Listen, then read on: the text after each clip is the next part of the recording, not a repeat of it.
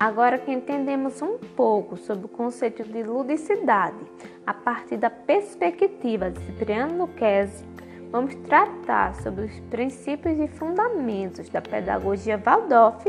e entender como ela está articulada com os pilares de uma educação lúdica. Então vamos lá! Diferente de outras tendências educacionais, a pedagogia Waldorf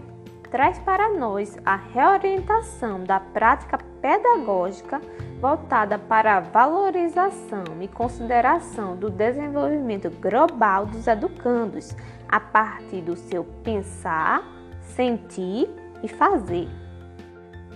Deste modo, no início do século XX, Rudolf Steiner o idealizador da pedagogia Waldorf, baseada na antroposofia, estabeleceu esse modelo de educação com o objetivo de buscar uma unidade harmônica no desenvolvimento biopsicoemocional e espiritual do educando, no qual leva-se em conta seu corpo, alma e espírito, que vão se relacionar então com o seu pensar, sentir e fazer. Com isso, cada uma dessas constituintes tem um desabrochar no desenvolvimento do ser humano, que segue uma progressão baseada em ciclos de sete anos, denominados setênios. E para cada setênio, o currículo da Pedagogia Waldorf apresenta as ferramentas didáticas metodológicas diferenciadas que vão respeitar e serem correspondentes ao desenvolvimento da criança,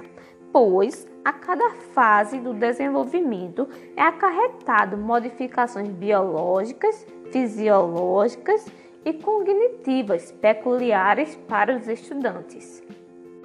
Vamos conhecer agora então um pouco de cada setênio e como isso funciona na pedagogia Waldorf.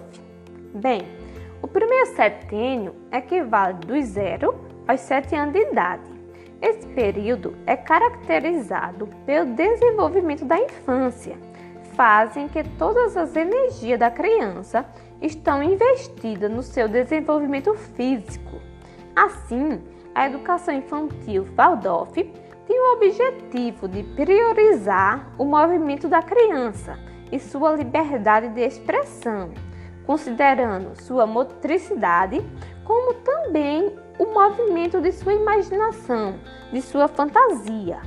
pois compreende que o movimento da criança será a base para não apenas o seu desenvolvimento físico e motor, mas também para o seu desenvolvimento emocional, neurológico e até mesmo cognitivo,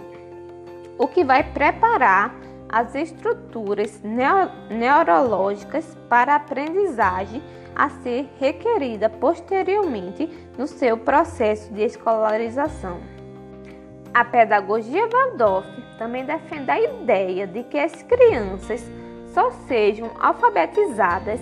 a partir dos seis anos e meio, pois considera que antes disso elas ainda não têm adquirido habilidades mentais que são necessárias à manipulação de símbolos e desta forma contraria a visão utilitarista que estimula a alfabetização precocemente.